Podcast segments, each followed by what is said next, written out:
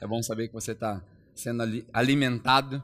Eu já estava com saudade de, de, pregar já, não sei, já perdi a conta de quantos dias faz, quantos domingos faz que eu não prego. Então hoje, se eu pentecostalizar os negócios aqui, vocês não ligam não, que é, é, é a vontade de, de, pregar, né? Mas uh, hoje eu quero falar sobre um assunto que eu acho, eu acho que pode dividir sua vida em antes e depois. Não que seja como Cristo tão importante assim, mas eu acho que pode marcar. Então eu gostaria que, embora esteja muito calor, você preste bastante atenção. Porque depois dessa mensagem eu acredito que você não vai conseguir viver da mesma maneira que você vivia. Se você é crente, né? Se você não é crente, senta aí e aproveita a jornada. Espero que no final de hoje você saia daqui crente. Mas se você não é crente ainda, tranquilo, você é bem-vindo aqui. Você não precisa crer na mesma coisa que a gente crê para pertencer à mesma família que a gente pertence. Você é bem-vindo aqui no nosso meio. Um, eu lembro quando eu era mais novo, eu trabalhava com vendas, né? E aí eu, eu fui participar de uma conferência em São Paulo. E aí, sabe aquelas conferências de venda que junta o povo, o time de venda do país inteiro? gente de São Paulo, tá umas duas mil pessoas, aquele congresso, show. Nem, é tipo coach. Tá? Aquelas conferências tipo coach. Eu nem lembro mais quem que. Eu sei que teve show no negócio, e aí a gente curtiu o show durante a noite. Aí no outro dia teve uns workshops lá e tal. Foi bem legal. Mas enfim, eu lembro que naquela época eu devia ter. Eu casei com 21. Eu devia ter 20 anos naquela época. E aí no meio daquela conferência, é, eu conhecendo as pessoas de um, né, de um, de um estado, de outro estado, eu conheci um rapaz que era de São Paulo, chamado Paulo Kenji. Se ele estiver assistindo essa mensagem, ele vai ficar feliz de ouvir. Paulo Kenji era o nome dele, um rapazinho japonesinho desse tamanho. E o cara já era já era o top dos tops de, de, de venda, né? O pessoal, ele tava chamando a atenção, o moleque tava ganhando muito dinheiro. Nessas conferências estilo coach, né? A galera ostenta bastante. E aí ele ostentava as vendas dele com cheque e tal. E aí ele, ele fazia assim, tá muito calor. E aí abanava com cheque e tal. Enfim, ele era a sensação da parada. E eu queria descobrir como que ele fazia para ser tão bom quanto ele era. E aí eu consegui conversar com ele num, num espaço dessa, nos intervalos. E aí ele virou para mim, baixinho do jeito que ele é, né? Sotaque de paulista. Ele falou assim, parceiro, parce... não sei nem como é que fala o sotaque paulista, né? Como é que é? Parceiro, parceiro. O negócio comigo é double or nothing. Eu falei, ó, oh, moleque abusado, falando inglês comigo ainda. Double or nothing. E aí eu fiquei, que diabo é isso naquela época, não falava inglês, né?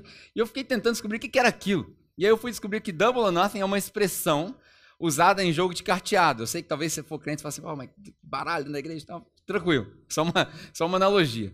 E aí ele falou, é double or nothing. E eu descobri que a expressão double or nothing significa ou dobro ou nada. Normalmente, quando alguém está fazendo um jogo de azar, e quando ele já perdeu tudo, o cara está naquela, na, na bad, na pior, já perdeu tudo. Aí ele fala assim, minha última esperança. Aí ele pede essa jogada, double or nothing. Aí ele ganha outra, outra mão, e se ele ganhar da mesa, ele não deve mais nada. Se ele perder, ele passa a dever o dobro do que ele devia. Uma jogada de alto risco. E aí eu comecei a pensar, o que, que isso tem a ver com a nossa vida cristã? Eu acho que a gente vive uma vida é, com Deus muito segura. Nossa vida com Deus não tem risco nenhum. A gente vive uma vida assim, eu vou fazer só até aqui. A gente não sabe o que é correr risco. E Deus é um Deus de risco. Deus é um Deus que ele, ele, ele gosta do risco. Ele não é avesso ao risco. E eu fiquei pensando o que, que isso tem a ver. E só que, no nosso caso, o double or nothing não faz sentido porque a gente não está perdendo. A gente está ganhando. E eu fiquei procurando como que eu podia chamar essa mensagem durante essa semana para você gravar. Eu fiz de propósito para você gravar. E aí eu lembrei que eu aprendi uma expressão que também tem a ver com carteado, com poker, né? Blackjack. Para quem gosta de jogar poker, blackjack. É uma expressão que chama all in. Se você não aprender nada de Bíblia hoje, você vai aprender inglês, pelo menos. Já aprendeu o double or nothing e você vai aprender o all in. O que é o all in? Eu vou com tudo. Ao contrário do double or nothing, né? É o dobro ou nada. O all in é ou tudo ou nada. Todo mundo entendeu? Ou tudo ou nada. E aí eu lembro que há, uns, acho que uns dois anos atrás, eu comecei a ouvir um, um cara que cantava rap em inglês, que chama Lecrae. Vocês não vão conhecer, provavelmente, ninguém gosta de rap, só eu que sou maluco.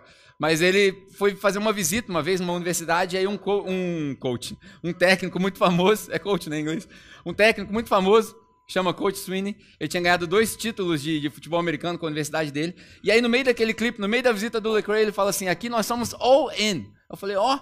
e aí ele pôs um negócio lá, eu coloquei aqui na tela para você lembrar, você vai levar para casa isso daqui, que o all in, põe aqui no, no outro negocinho aqui para mim, fazendo um favor. all in deles, para eles é o seguinte: é viver uma vida cheia de atitude. Sabe o cara abusado que ele anda já com, com a cabeça em pé? Cheia de atitude. Uma vida que você tem consciência da liderança que você leva. Uma vida que você tem consciência do legado que você vai deixar. Uma vida que você tem consciência de que você precisa sempre melhorar os incrementos. E uma vida que você tem consciência que, embora você erre, a vida é feita de novos começos. O Ração falou que semana passada, uma citação do Mauricinho há muito tempo atrás, Deus é o Deus das eternas segundas chances. E aí eu fiquei com aquilo na cabeça, all in. E eu comecei a perceber que muitos de nós, a gente vive half in. Tipo, só metade. Ah, eu vou ser crente, mas só os domingos. Ah, eu vou andar com Jesus, mas só no que é conveniente. No que é inconveniente, não, não, não vou fazer. Naquilo que me dói, não vou fazer. E aí o meu objetivo hoje é tentar trazer para você, através de um versículo bem pequeno, uma pregação muito rápida, que eu sei que está calor, então se eu falar mais de 15 minutos, você provavelmente vai desligar, não vai prestar atenção no que eu estou falando. Mas nesses breves 15 minutos, 20 minutos no máximo, eu quero tentar trazer para você, por um versículo, uma convicção de que a gente deve viver uma vida com Deus, ou tudo, ou nada. Com Deus não tem metade. Ou você resolve viver com Deus, ou você esquece Deus. Esses dias eu estava conversando com, com um amigo, antes de eu ler o versículo, ele falou assim: Cara, eu acredito em Deus. Ele falou para mim. Mas eu não acredito nesse negócio de vida eterna, não, que morre e dura para sempre. Então. Eu falei, pô, mas. Não entendi. Você acredita em Deus para quê então? Na verdade, o que eu estava fazendo com ele, eu estava contestando usando 1 Coríntios capítulo 15, quando Paulo fala que se a gente não crê na ressurreição, nossa fé é em vão.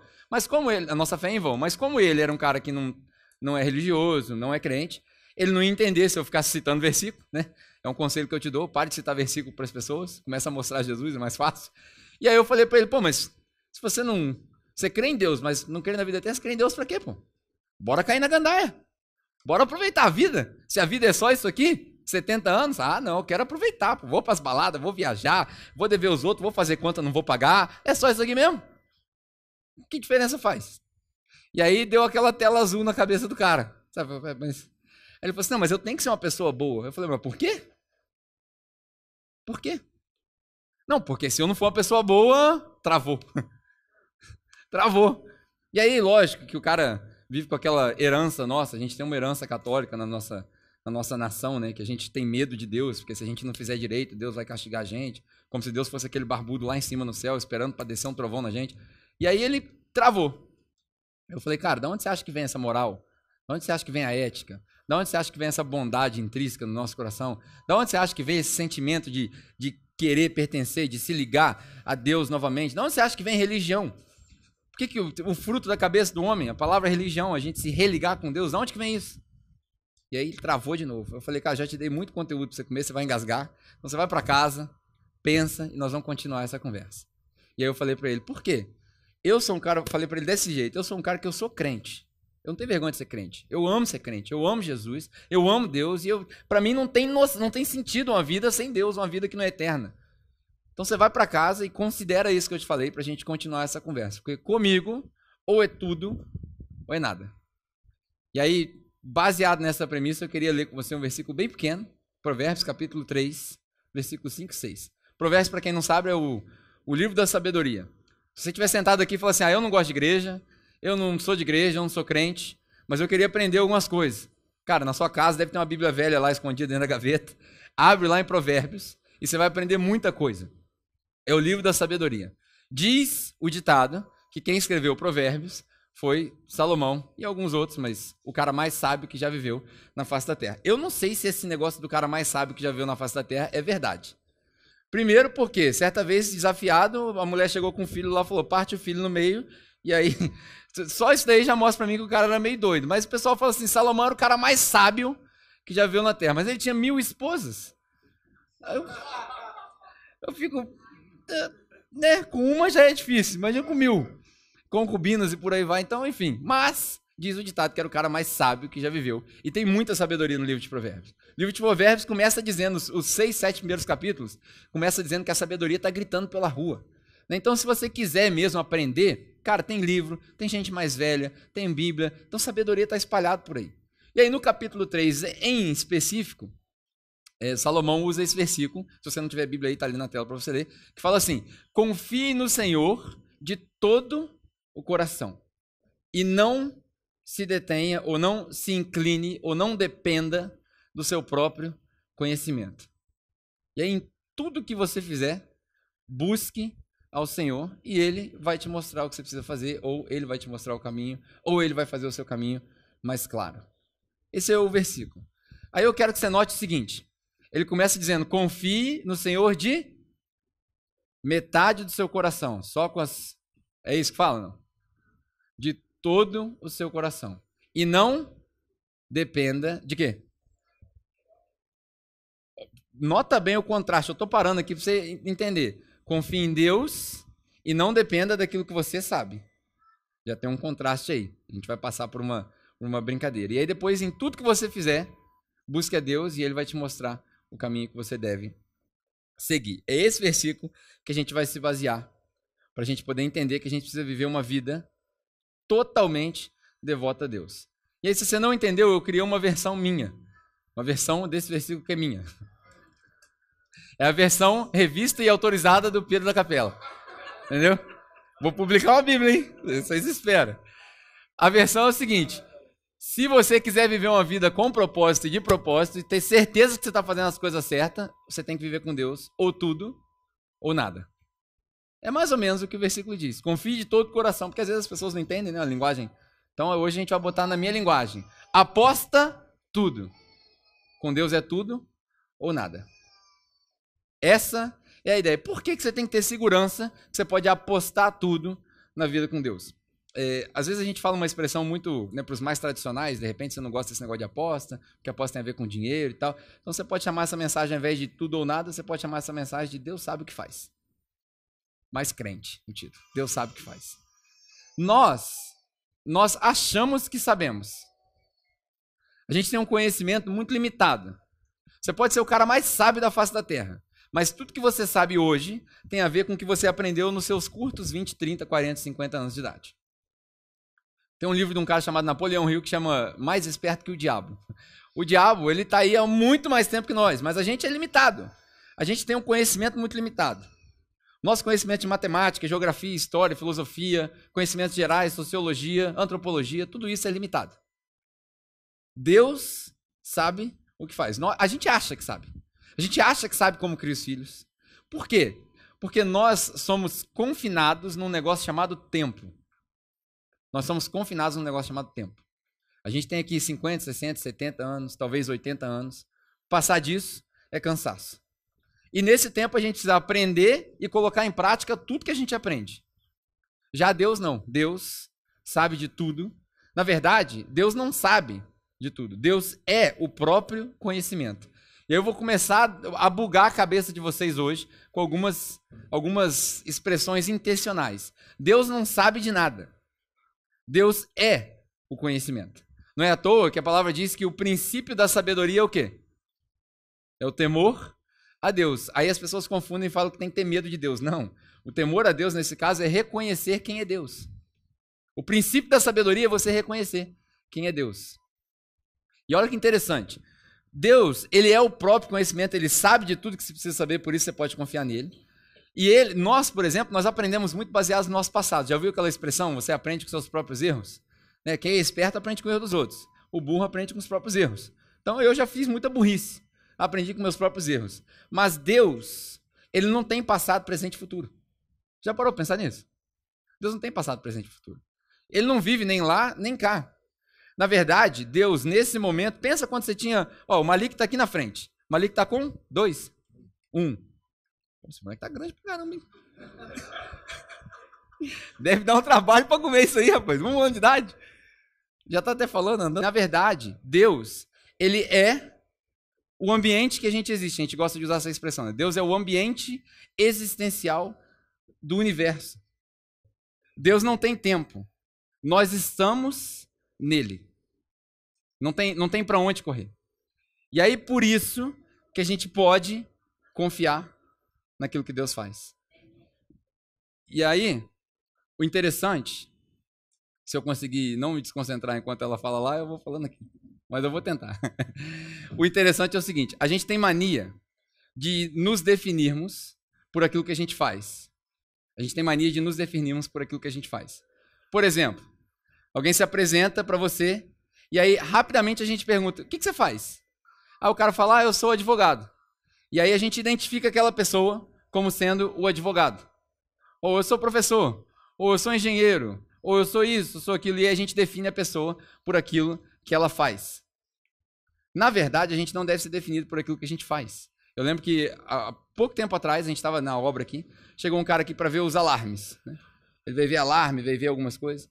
E aí ele chegou aqui, ele deve ter repetido umas cinco vezes: Pastor, pastor, parará, pastor, blá, blá, blá, blá, pastor. Aí eu cheguei para ele e falei assim: Amigo, você está me chamando um nome aí que eu não reconheço. Esse nome não está na minha carteira de identidade, cara. Minha mãe me deu um nome, meu nome é Pedro. Você me chama de Pedro. Ele, ah, mas é costume, a gente costuma dar de respeito. Eu falei, alguma vez eu te chamei de vendedor aqui? Não chamei. Então, você me chama pelo meu nome e eu te chamo pelo seu nome. Estamos combinados assim? E aí ele entendeu. Por quê? Nós não somos aquilo que nós fazemos. O que a gente faz é um reflexo da nossa identidade. É muito provável, e aí eu vou, vou tocar num calo agora para você poder entender. É muito provável que aquilo que você faz hoje se você é feliz, tem a ver com o propósito de Deus para sua vida. É muito provável que aquilo que você faz hoje tem a ver com o propósito de Deus para sua vida. Muito provavelmente, lá atrás no passado, Deus deve ter escolhido que você fosse fazer algo parecido com o que você faz hoje. Se você se encontra muito infeliz, revoltado, provavelmente você tomou algumas decisões que estavam desalinhadas com aquilo que Deus queria para você. E aí por isso você precisa reconsiderar. A vida é uma vida de novos começo. Ah, fiz errado até agora. Ah, eu tenho 40 anos de idade e não casei ainda. Aí a gente fala assim: "Ah, eu nunca mais vou casar porque eu não casei até hoje". Não, você não é, você não é o seu fracasso. Você não é o que deu errado. Você não é nada disso. Você é filho e filha de Deus e você tem um propósito. Eu tenho um propósito. Deus tem um propósito para você, para todos nós. E é importantíssimo que você entenda o que, que Deus quer fazer contigo. Porque se você não entender, muito provavelmente você vai viver desalinhado. Você não vai conseguir viver uma vida que é ou tudo ou nada, onde você tem plena confiança de que Deus sabe o que ele faz. E aí, por exemplo, hoje eu pastorei uma igreja. Estou extremamente feliz com o que eu faço. É muito provável que Deus tenha selecionado algumas coisas para eu acabar onde eu estou agora. Porque se eu faço aquilo que é um reflexo da minha identidade, certamente Deus faz o que é reflexo da identidade dele. Aí você já deve ter ouvido falar que Deus é bom, que Deus é justo, que Deus é misericordioso, que Deus sabe o que faz, que Deus é onipresente, onisciente, onipotente. Todo mundo aqui já ouviu falar isso? Você já ouviu falar isso? Se Deus é tudo isso, o que ele faz é um reflexo de quem ele é. Se Deus é bom, tudo que ele faz é? Acho que você não entendeu. Se Deus é bom, tudo que ele faz é? Bom. Ah, mas. Mais uma tela azul para nós. E todo o sofrimento que tem no mundo, tudo que acontece de errado. Ah, eu era crente, ah, eu ia na igreja, eu sou fiel, e aí bati de carro. Estragou meu carro. Como é que pode um Deus bom deixar eu estragar meu carro? E aí a gente associa o carro, as coisas naturais, com Deus. Bom ou não? Senta aqui, Malik. Aqui, ó. Você já acostumar com o palco já, que eu acho que você vai ser pregador, cara. Você gosta toda vez que eu estou pregando, você vem? É você e o Ravi, os dois que gostam de ficar aqui. Cadê o Ravi? Ele tá, por que ele não veio aqui até agora? Ah, entendi. Ele está tá reconhecendo o terreno. então, olha só. Se Deus é bom e tudo que ele faz é bom, quando a gente não reconhece o que Deus fez, a gente começa a crer que Deus errou, que Deus pisou na bola, que Deus esqueceu de mim, que Deus fez errado, né? Quem somos nós para dizer que Deus fez errado? E aí muita gente entra numa paranoia, principalmente os crentes. Tá uma onda agora de pastor se suicidando, pessoa cristã passando depressão. Pode cristão ter depressão? Claro que pode.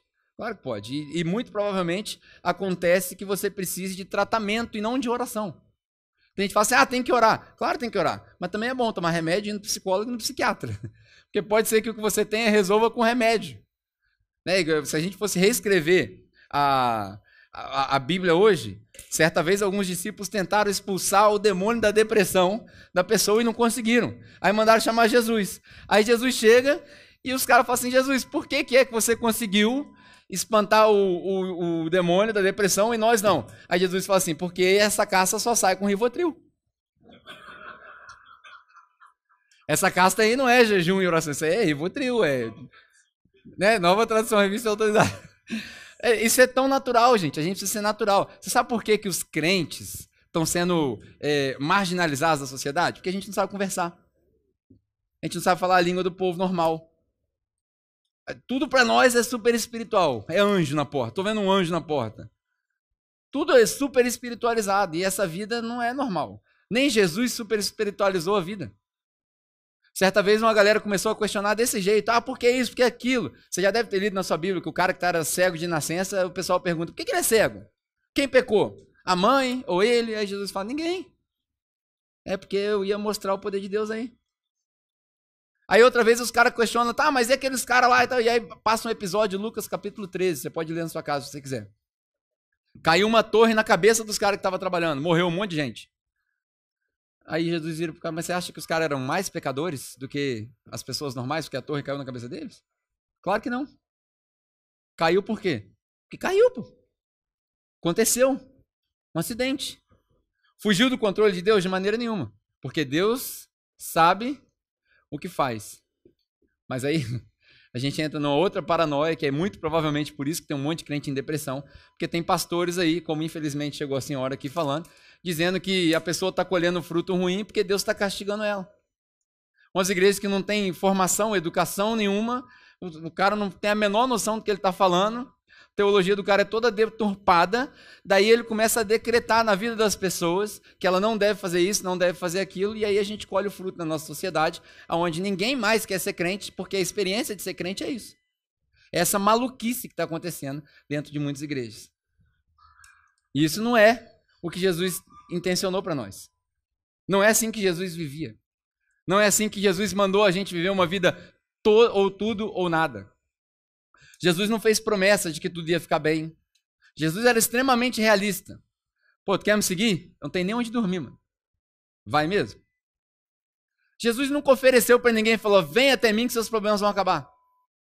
Na frase mais leve que Jesus fala, ele fala assim: ó, vende a mim os que estão cansados e sobrecarregados. E eu, tomai sobre vós, tem peso. Tem gente que fala assim: ah, vou chegar para Jesus e acabou meu peso. Não, tem peso. É menos pesado do que você está carregando, mas tem responsabilidade. Tem peso na vida. Andar com Jesus não é fácil.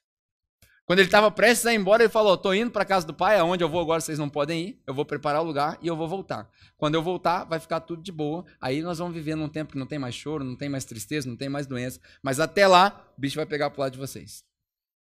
Se me crucificaram, você acha que não vão crucificar vocês? Aí ele fala a frase que todo mundo sabe: No mundo tereis. Olha como é que. Olha o apelo de Jesus. Se Jesus estivesse na igreja, Jesus ia falar assim: irmãos, acabei a mensagem. Quem quer aceitar Jesus? Só problema. Ia pegar um apelo desse hoje? Gente, vocês querem aceitar Jesus? Quem está prestes a perder a casa? Quem está prestes a perder o carro? Não, hoje é o contrário. Aceita Jesus para ganhar o carro, para ganhar a casa. Mas naquela época, não. Quem está prestes a perder o carro? Quem está prestes a perder a casa? Ah, Pedro, você está inventando essas coisas. Sei de onde você tirou isso. Está escrito nos evangelhos para você ler. Pedro chega e reclama com Jesus, mas nós abandonamos tudo e tal. Aí Jesus ele fala assim: ó, todo mundo que abandonou essas coisas, ou seja, era um fato, vai ganhar 30, 60, 100 vezes mais. Aí as igrejas sem educação, sem instrução, fala para as pessoas que se aceitar Jesus, você vai ganhar dois carros, três carros, cinco casas. Não é isso. É porque quando a gente passa a fazer parte do corpo de Cristo, você é uma extensão minha. Eu e você somos um agora. Nós todos formamos um, uma igreja. E aí agora, você que se diz cristão, você ganhou várias casas. Porque se você não tiver onde dormir, você dorme na minha. Já falou isso aqui várias vezes. Ah, eu não tenho dinheiro. Você tem o meu. O que eu tiver é seu. Eu quero te ajudar. Essa é a vida que Jesus chamou. Essa vida espanta. Essa vida não atrai ninguém. Essa vida espanta. Porque você vai ser, entre aspas, obrigado a se dispor de tudo que você tem. Isso é viver o tudo ou nada. Ah, mas aí eu não entendo por que, que as coisas dão errado, por que, que eu entro em depressão, por que, que o cara suicida. E aí eu quero te dar um conselho. Tudo aquilo que você não consegue entender que é de Deus, você precisa aprender a contemplar. Deus, o que, que é isso que está acontecendo? Talvez, vou falar com muito cuidado, talvez Deus tenha um propósito na sua dor. Talvez. Pode ser que não. Pode ser que a dor é fruto do acaso do mundo caído que a gente vive. E aí o que, que a gente faz com isso? A gente aprende a viver com a dor. Mas eu sou fiel. Eu vou na igreja e eu tive um câncer. O médico me deu seis meses de vida. Qual é a resposta? Glória a Deus. Ele vai adiantar o meu encontro com ele. Falar é fácil. Viver é difícil. Há muito tempo atrás, eu tive uma, uma ideia. Eu não tive coragem de pregar essa mensagem ainda. Talvez outras pessoas aqui no meio se disponham a pregar essa mensagem. Mas Deus colocou no meu coração para pregar uma mensagem com o título A Bênção Chamado Câncer. Eu não tenho coragem de pregar porque eu nunca tive câncer. Também não estou orando para Deus me dar um câncer para eu poder saber o que, que é. Confesso para você, eu sou super covarde. Acabei de falar para você aqui que essa é a frase que a gente devia falar e eu não tenho coragem de falar ela. Mas talvez outras pessoas se disponham a pregar uma mensagem dessa. Por quê? Todos nós vivemos na incerteza, ninguém sabe o dia de amanhã.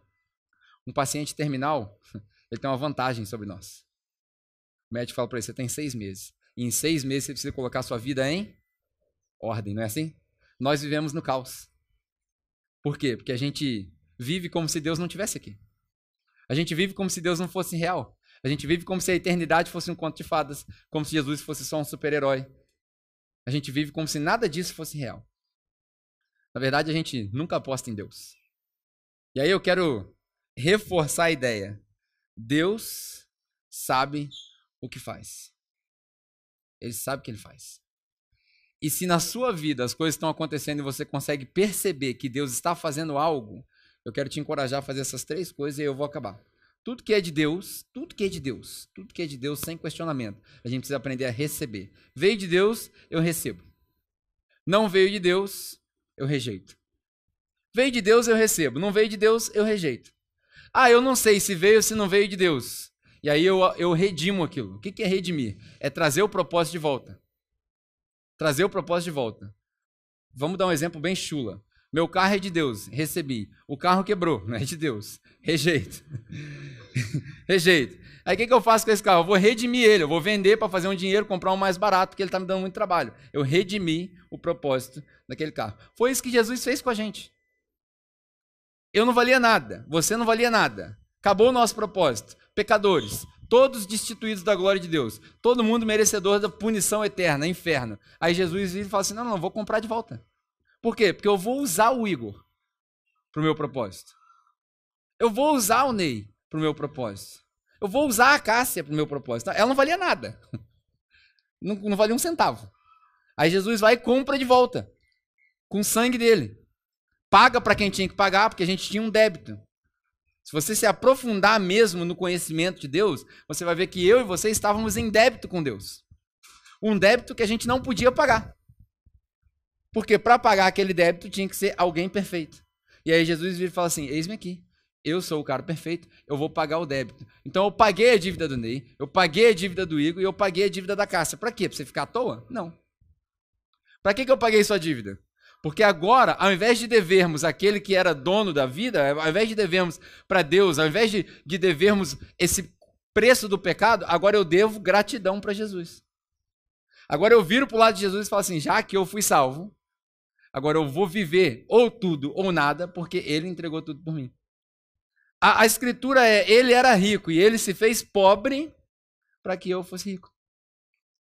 Ele se fez servo, escravo, a ponto de morte na cruz, para que eu e você tivéssemos vida. Paz com Deus. Então, tudo que é de Deus eu recebo. Tudo que vem de Deus na minha vida eu recebo. Tudo que não vem de Deus eu rejeito. E tudo que eu não sei, eu redimo. Eu compro de volta eu reuso para outro propósito. Ah, como é que você sabe a diferença, Pedro? É, a fórmula é, é, é simples. A fórmula é uma palavra: paz. Paz. Deus está fazendo um negócio na sua vida. Você tem paz? É de Deus. Recebe que é de Deus. Deus está fazendo um negócio na sua vida. Não tem paz? Pode rejeitar. Ah, eu estou desempregado há 10 anos. Aí apareceu uma oportunidade de emprego. Olha só que interessante. Acontece isso muito no nosso meio. Apareceu uma oportunidade de emprego porque eu estou passando necessidade. Eu aceito de primeira, porque eu acho que aquilo ali é uma resposta de Deus. Só que Deus não se move por necessidade. Deus se move por revelação. Então, enquanto você não entender, não for revelado para você, é de Deus. Tenho paz? Você não deve andar. Tem muita gente que fala assim: eu vou, eu vou dar o primeiro passo e vou pedir para Deus abençoar. Aí Deus olha para você e fala assim: tá de sacanagem comigo, pô.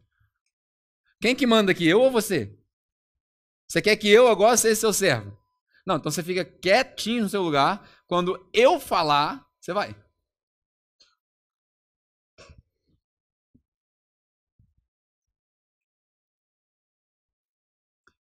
Vai acabar a comida, Deus.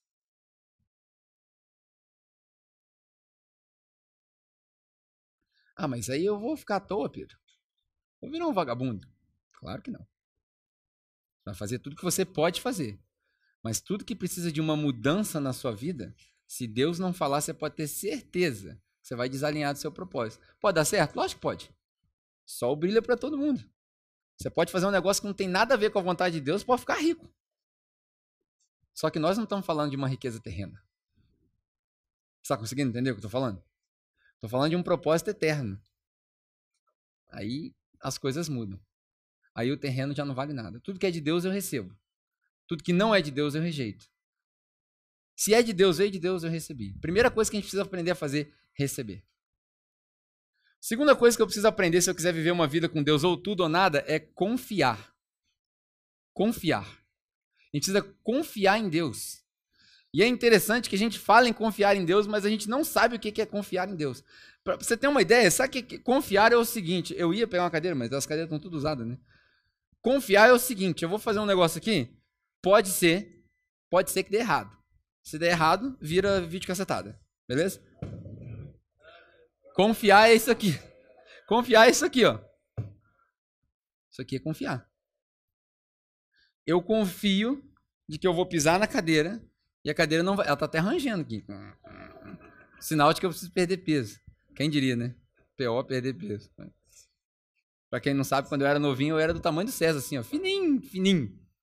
Casei com 66 quilos. Tava em forma. Aí minha mulher me estragou.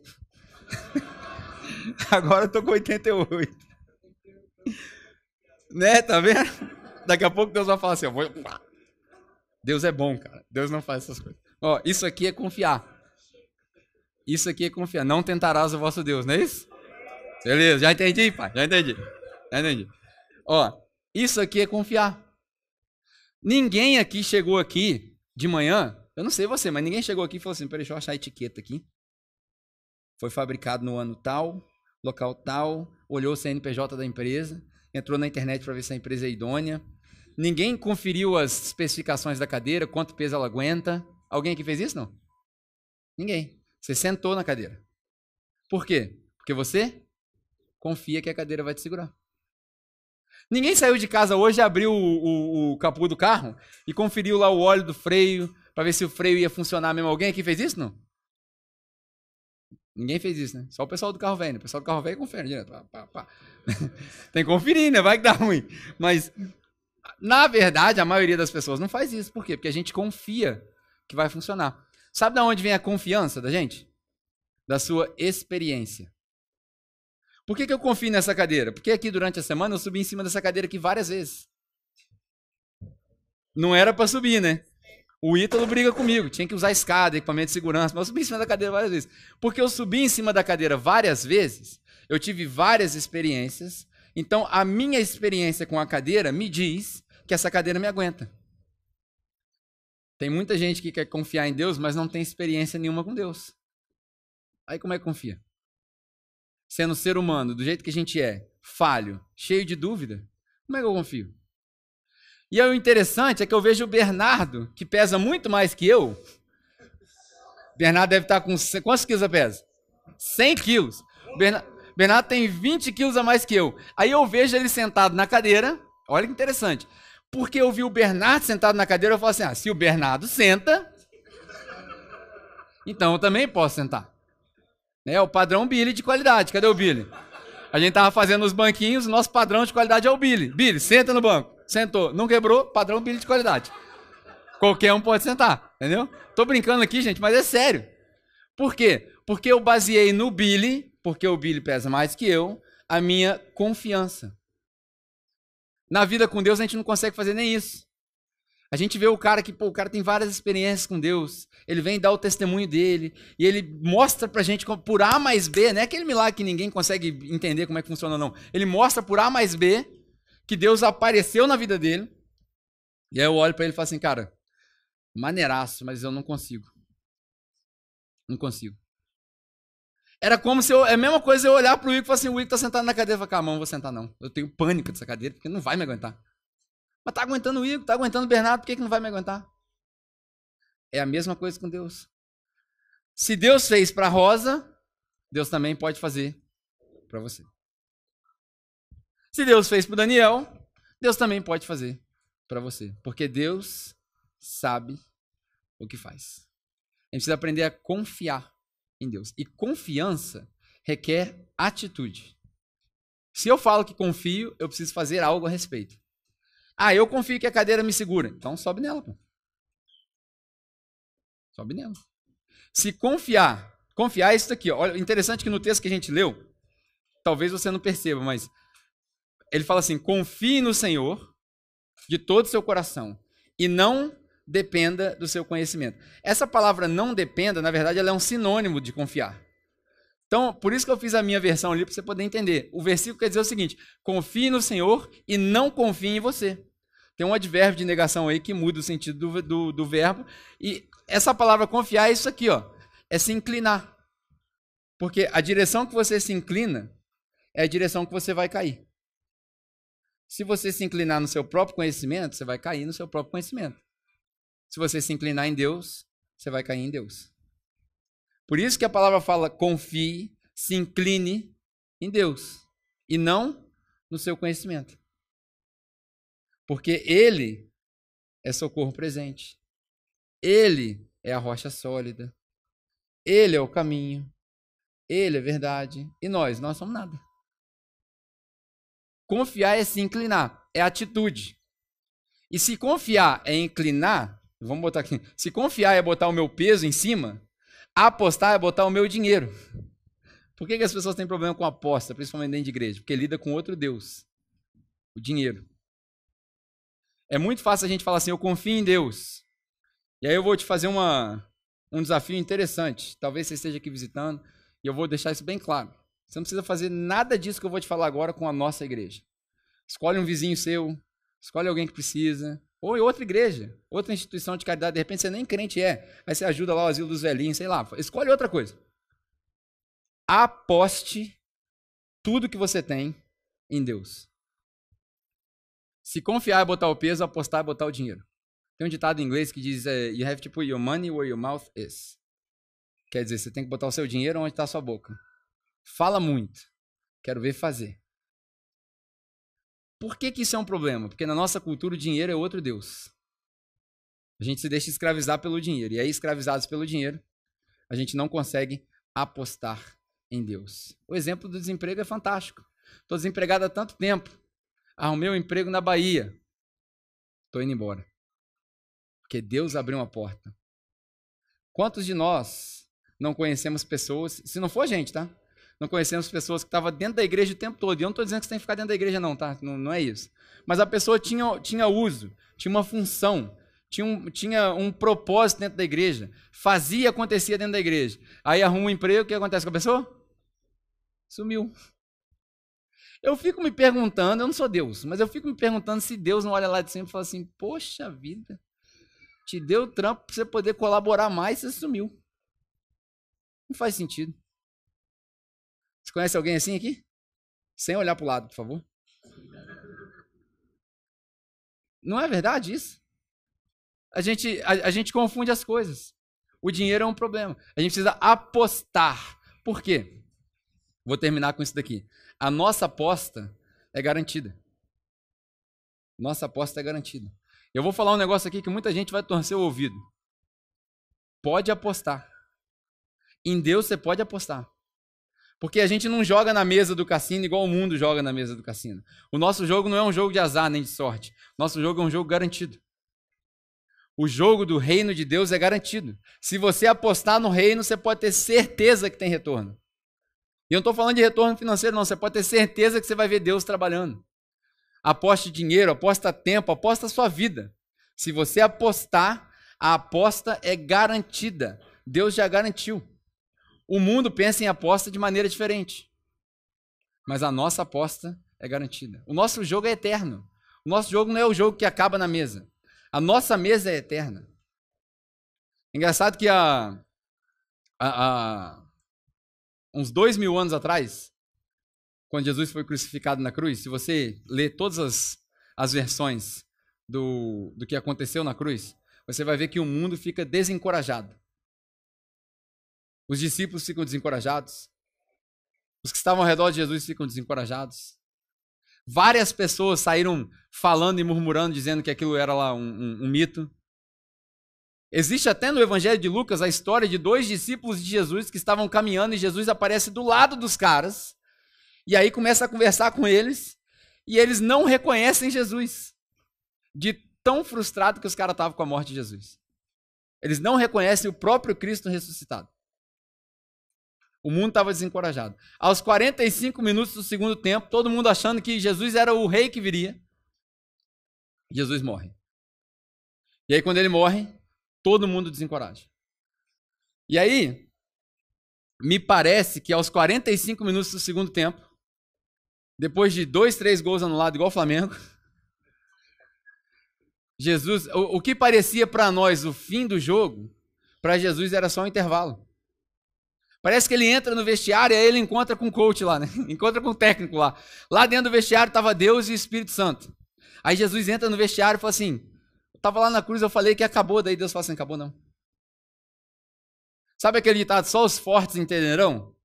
Isso que eu estou falando aqui, só os crentes entenderão. Jesus, Jesus aparece lá na frente deles e fala: Acabou, já fiz o que tinha que fazer. Não, acabou não. Agora você vai voltar, porque agora nós vamos virar o jogo. Não tem um crente nessa igreja para dar um glória a Deus nessa hora. Brincadeira. Tava esperando que na hora da filmagem ali ia sair um glória a Deus tão alto que, né? Então a ordem de Deus fala assim: volta, que agora você vai pegar a chave da morte. Agora você vai declarar para o inferno inteiro que você venceu. E o jogo vai continuar agora. O nosso jogo não tem fim. O objetivo do nosso jogo não é ganhar, porque Jesus já ganhou. O objetivo do nosso jogo é continuar jogando. Quanto mais tempo eu e você continuar jogando no segundo tempo, melhor. Que aí no dia do apito final, quando Deus fala lá de cima, assim, agora acabou. Aí Jesus volta e ó, leva a galera toda. Um tempo atrás eu falei que a gente não prega mais da volta de Jesus, né? a gente devia pregar mais. Esperar com ansiedade a volta de Jesus. Mas o que parecia para o mundo o fim, para nós foi um intervalo. E aí a gente entra no jogo. Então a gente precisa aprender. A gente canta uma música aqui. Uh, você, deve conhecer a música, a gente canta ela aqui várias vezes, é uma música do House Fires que foi traduzida.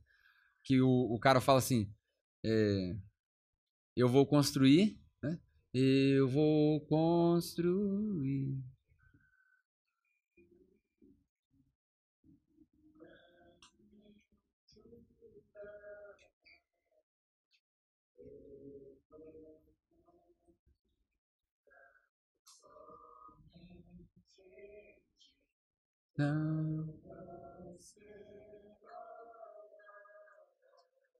Ó, antes da gente continuar, se a gente já pegou o violão ali, já ficou esperto. Então nós vamos cantar, nós somos crentes, vamos cantar.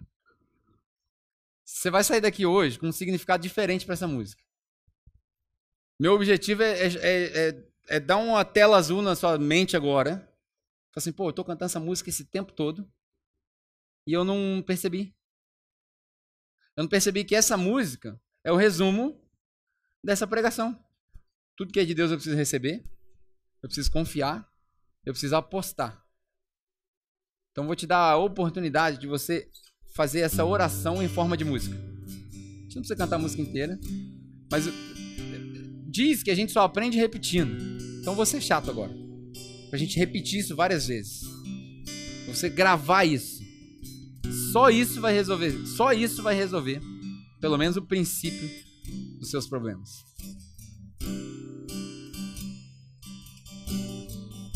Como é que é?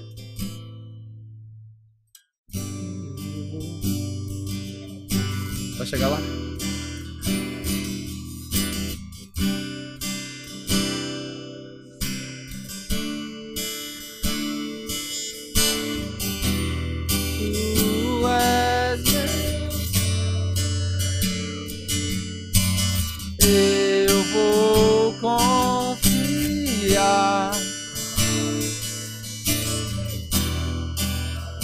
Memorizando se você não conhece. Vamos memorizando, vamos de novo. Se você quiser fechar seus olhos, vou construir.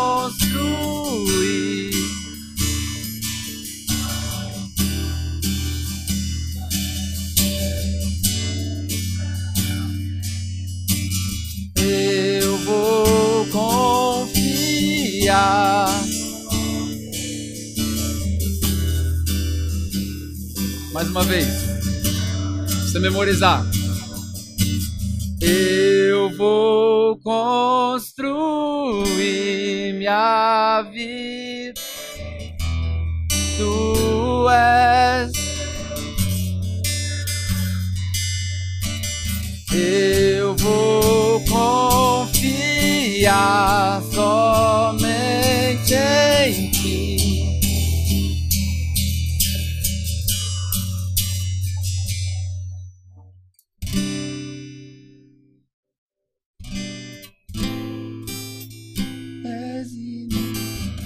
o Deus que a gente serve, cara.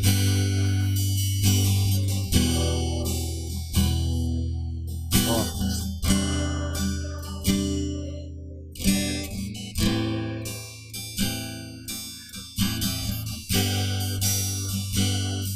Presta atenção na letra. Presta atenção na letra. Santo. Ele é?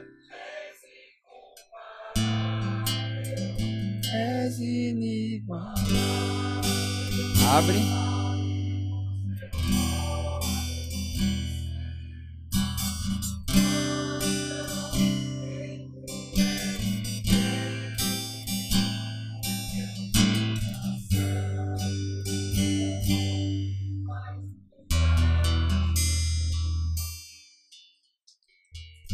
A razão pela qual a gente não entende é porque talvez seus olhos não foram abertos. Talvez você não tenha visto. Talvez ele não tenha te mostrado. Porque viver com essa perspectiva é a coisa mais fantástica que pode acontecer na sua vida. Porque agora a gente vive uma vida monótona, a gente olha e vê como se fosse um espelho embaçado. Mas aquilo que ele preparou para nós, nem olhos viram, nem ouvidos ouviram. Essa é a perspectiva da nossa vida. Só assim a gente consegue viver nesse mundo. Se não for desse jeito, é, é sobrevivência. Um dia após o outro. A gente precisa mudar a nossa perspectiva. Meu objetivo é que você saia daqui hoje convicto de que ou é tudo ou é nada. Chega de crente meia boca. Chega de crente meia boca. Você fala assim: "Ah, cara, não dá para mim não. Eu não vou apostar tudo que eu tenho. Eu não vou viver do jeito, eu não vou viver tudo que eu posso viver". Mano, tchau. Na moral, tchau. Você me irrita. Pesado, né? Mas é isso. É isso. Semana passada o, o Hassan colocou uma expressão em latim aqui na, na, na tela. E aí eu, pra gente acabar, né? Eu fiquei com inveja do Hassan. Falei, vou botar também. pra você lembrar. Então, igual o Hassan colocou, aprendi com ele. Você vê? Vivendo e aprendendo. Receber, confiar e apostar. Eu recebo, eu confio e eu aposto. Todos nós somos seres humanos recompostos. Eu recebo, eu confio e eu aposto. Você sai daqui hoje recomposto. Eu era ruim, vou sair inteiro. Estava perdido, fui encontrado. Tinha nada, agora eu tenho tudo. Amém?